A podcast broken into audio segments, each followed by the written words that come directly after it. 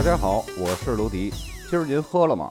在这档栏目呢，我会把葡萄酒价格那些七七八八的事儿给大家弄得明明白白，让大家少踩坑。在谈及意大利酒时候呢，人们往往会想到的是大名鼎鼎的巴洛洛、巴巴雷斯科、吉安蒂和托斯卡纳，当然也有阿玛罗尼。但是不同于那四个呢，他们都是产区名，而阿玛罗尼呢是葡萄酒风格的名称。它的全称应该是瓦布利切拉阿玛罗尼，所以说啊，它的产区是瓦布利切拉。瓦布利切拉这个词呢，是由拉丁文和希腊文两部分构成的，意思呢是酒窖聚集的山谷。在瓦布利切拉，阿迪杰河北岸呢是葡萄酒的主要酿造地，这一产地呢在一定程度上代表了意大利最高的酿造水准。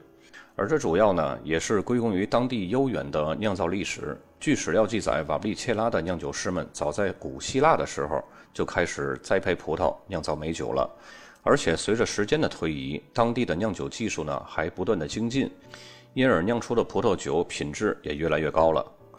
瓦布利切拉葡萄酒的品质之所以那么高，当地的气候条件。首先要继上头功的，由于被北部的阿尔卑斯山脉和南部陡峭的山谷环抱呢，瓦布利切拉地区的夏季并没有地中海型典型的高温，而盛行风的存在呢，则使各地具有与众不同的微气候。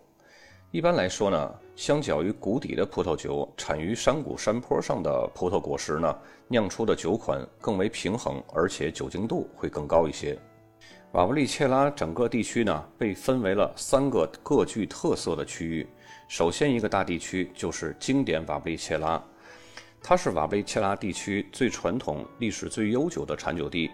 它地处于维罗纳的西侧，主要包含五个地区，分别是尼格拉尔、富马内、马拉诺河、圣安布罗吉奥和圣彼得罗。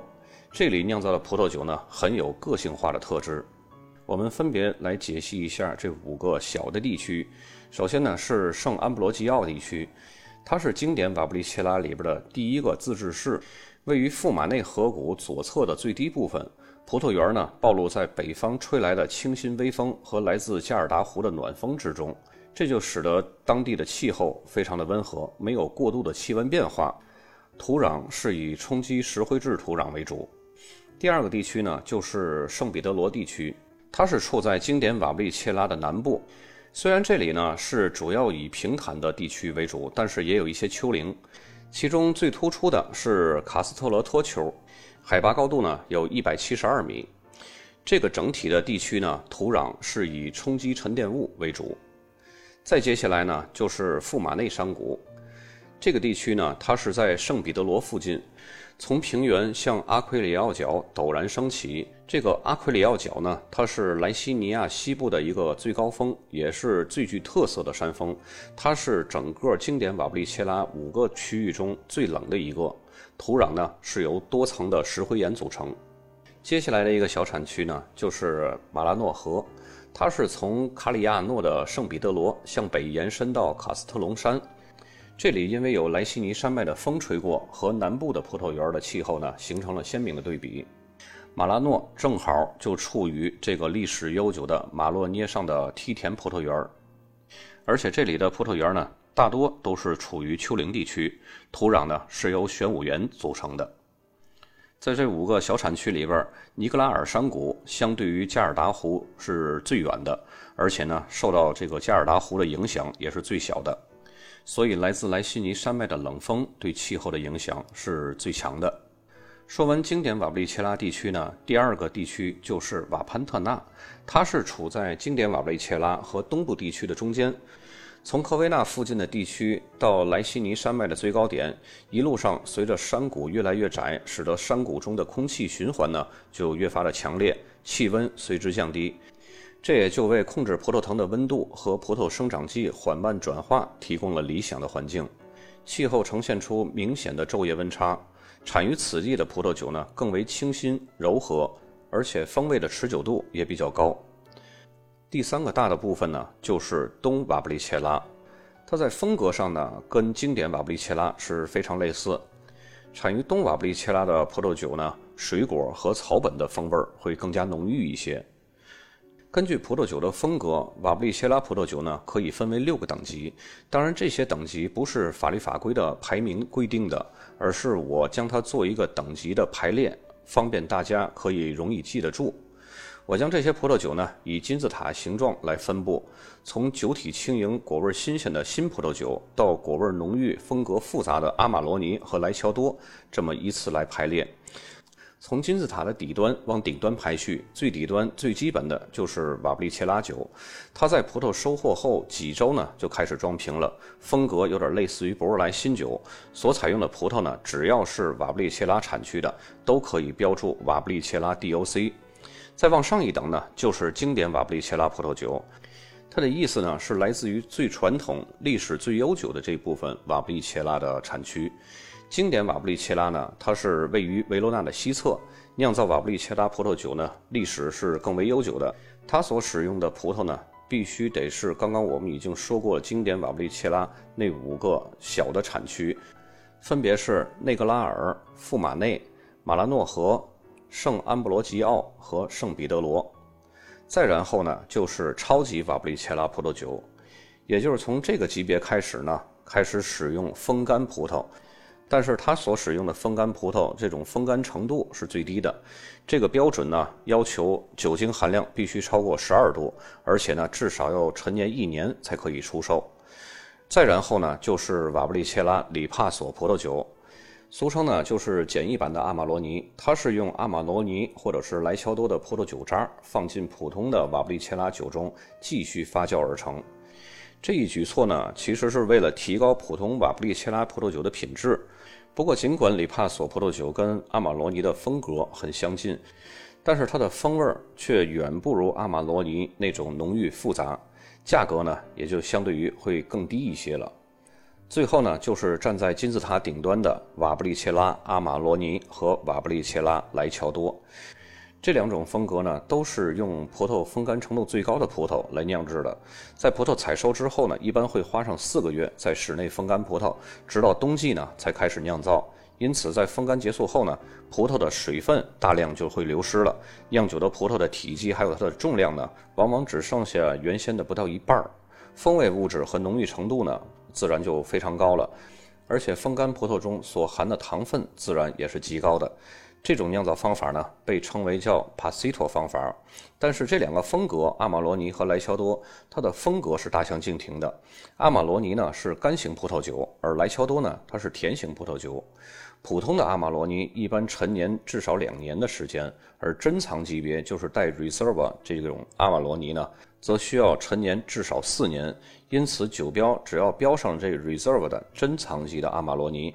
会比一般阿玛罗尼的风味更为复杂，但是这也不是绝对的，因为现在很多的优质酒庄呢，陈年阿玛罗尼时间呢都会长于法律规定的标准，所以一瓶优质的阿玛罗尼诞生呢，从采摘到装瓶，一般至少需要五年的时间。大家注意，我提到了两个字是优质，当然也有急于赚钱的酒庄，它会根据法律的最低规定的标准快速变现。其实说起阿玛罗尼和莱乔多呢，他们两个呃是非常有渊源的。阿玛罗尼其实算是莱乔多意外怀孕所生的儿子。在二十世纪五十年代呢，当地有一个酿酒师，最开始是打算酿造这个莱乔多甜酒的，因为风干葡萄中的糖分足够一直发酵的，所以酿造莱乔多呢，必须得在中途就终止发酵，让葡萄中的糖分呢不完全发酵，所保留糖分。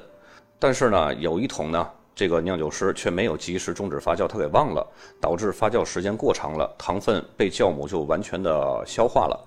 于是呢，就误打误撞把这个莱乔多酿成了干型。也正因为如此，这个伟大的阿玛罗尼也就这么诞生了。将错就错。根据瓦布利切拉葡萄酒的风格不同呢，运用而生出相应的原产地法定法规呢，也是在各个时期不一样的。在一九六八年呢，瓦布利切拉产区授予 DOC 的产区地位，但是由于它对地理、产量、葡萄品种的管理呢是十分松散的，导致葡萄酒的质量是参差不齐的。在接下来的几十年里呢，随着对葡萄的品质、品种、来源还有其他的因素的严格管控呢。阿玛罗尼和莱乔多这两个风格的葡萄酒呢，逐渐形成为高端葡萄酒的代表了，并且在2009年，瓦布利切拉阿玛罗尼和瓦布利切拉莱乔多被正式授予 DOCG 的法定等级。而且到了2009年底呢，瓦布利切拉里帕索也独立成为了一个 DOC 级的葡萄酒。那么瓦布利切拉地区酿造众多的风格的酒款的葡萄都有哪些呢？在过去啊，常用的混酿葡萄是以科维纳为主导的，然后混加了罗地内拉还有莫里纳拉。但是现在呢，很多的酿酒商他会嫌弃这个莫蒂纳拉颜色过于浅了，而是替换成了科维尼诺这种颜色稍微更深一些的。而且呢，这种科维尼诺呢还可以给葡萄酒带来各种香料的气息。当然，还有一部分酒商呢，他是非常保守的传统风格，还会坚持着使用莫利纳拉来酿造这种比较风格传统的阿玛罗尼或者是瓦布利切拉葡萄酒。接下来呢，咱们来解读酒标，大家拿出来手机看屏幕上的酒标。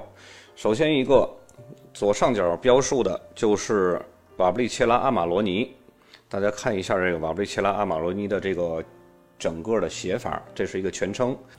然后左边中间的呢就是经典 （classical），右边呢那个箭头表象的是 DOC。大家看到这个阿玛罗尼不应该是 DOCG 吗？但是这儿为什么表现的是 DOC 呢？大家通过这个呢，就可以判断这瓶酒肯定是2009年之前的。虽然它没有标注年份，但是刚刚我们在介绍这个产区还有法律法规的时候，都已经介绍过了。它是在2009年，阿玛罗尼和莱乔多才正式被命名为 DOCG 的法定等级。接下来这个酒标，大家看到了，左边的靠中下部还是瓦布利切拉阿玛罗尼，左下角这个是经典 Classical。然后右边的箭头，大家看到标注的就是 DOCG 的全称了。这个说明就是2009年以后的一瓶阿玛罗尼葡萄酒。大家看到酒标的上边中间的这个位置标注的是2015，这个是合情合理的，跟咱们的逻辑推断是完全符合的。大家接下来看第三张，也是瓦布里切拉阿玛罗尼，然后左边箭头就指向是它的全称。然后右上角这箭头这几个字母代表是什么呢？它就是年份的意思。看年份下面是二零一四年，可以说这个肯定也是一个 DOCG。右下角果不其然标注的就是 DOCG。再接下来的酒标，大家看到了，它有很多的信息在里面，咱们逐个来分解啊。嗯，其实这些信息呢，大家看起来有可能会比较懵。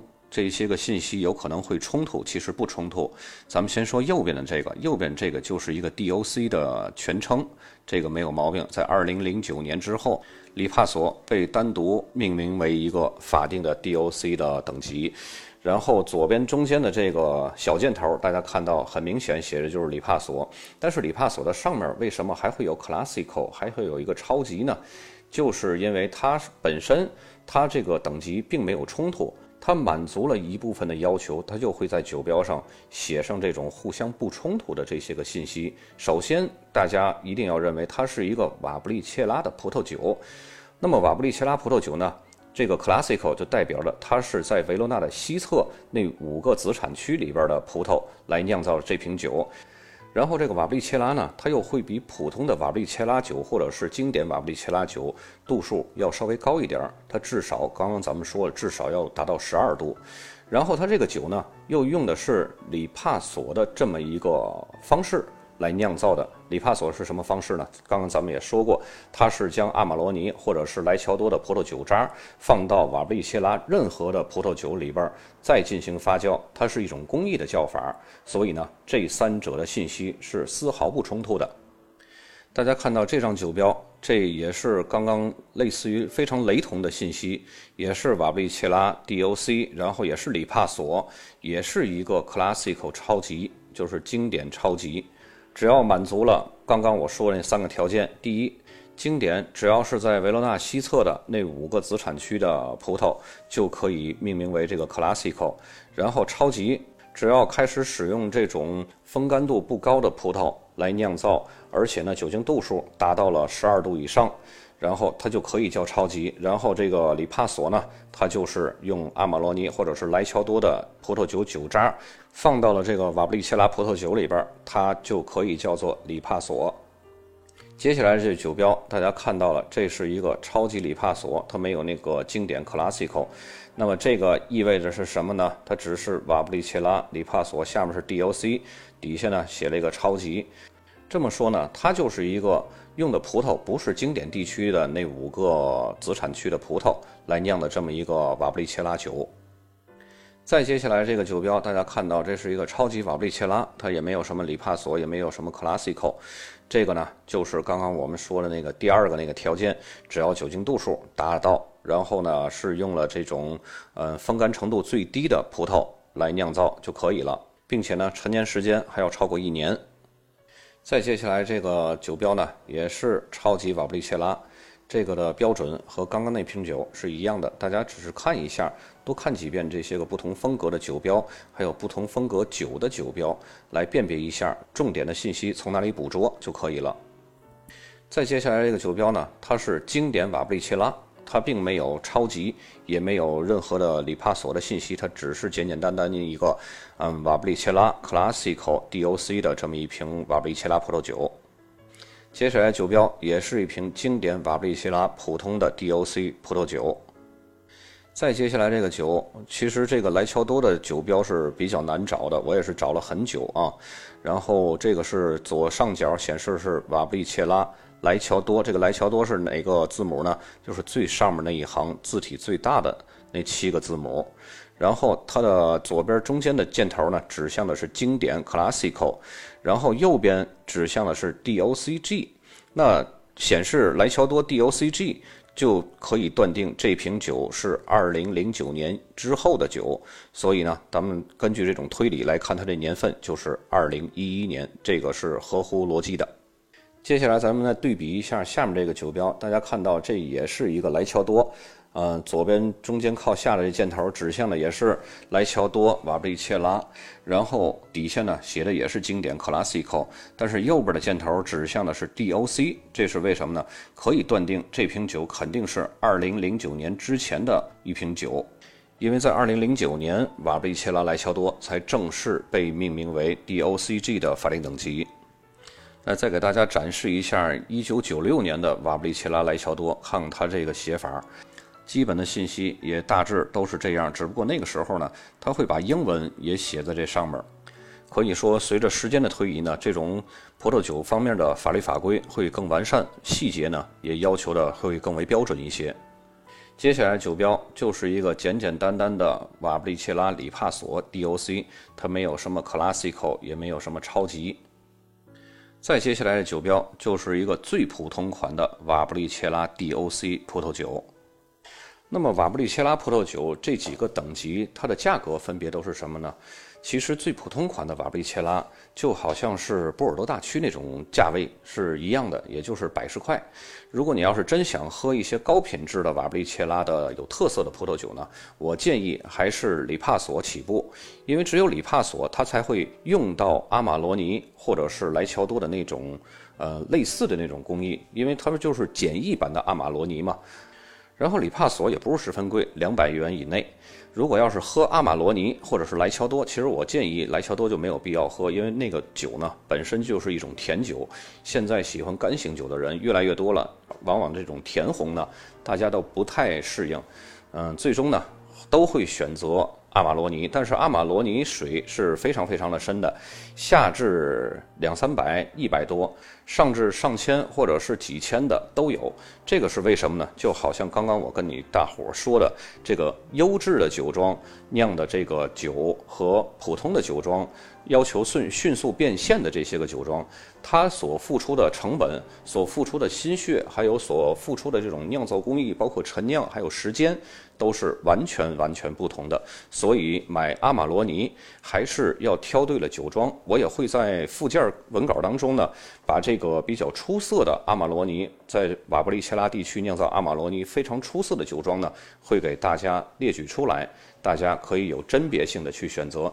当然，我节目上一直使用的这个尼古拉斯酒庄的这个酒呢，也是非常非常不错的，而且它也是经过很多的酒评人推荐，而且都是那种大师级的推荐。而且这个尼古拉斯酒庄呢，我们也会有非常不错的渠道。大家如果有兴趣的话，想尝试可以私信我联系。本期节目呢就到这里，咱们下期再见。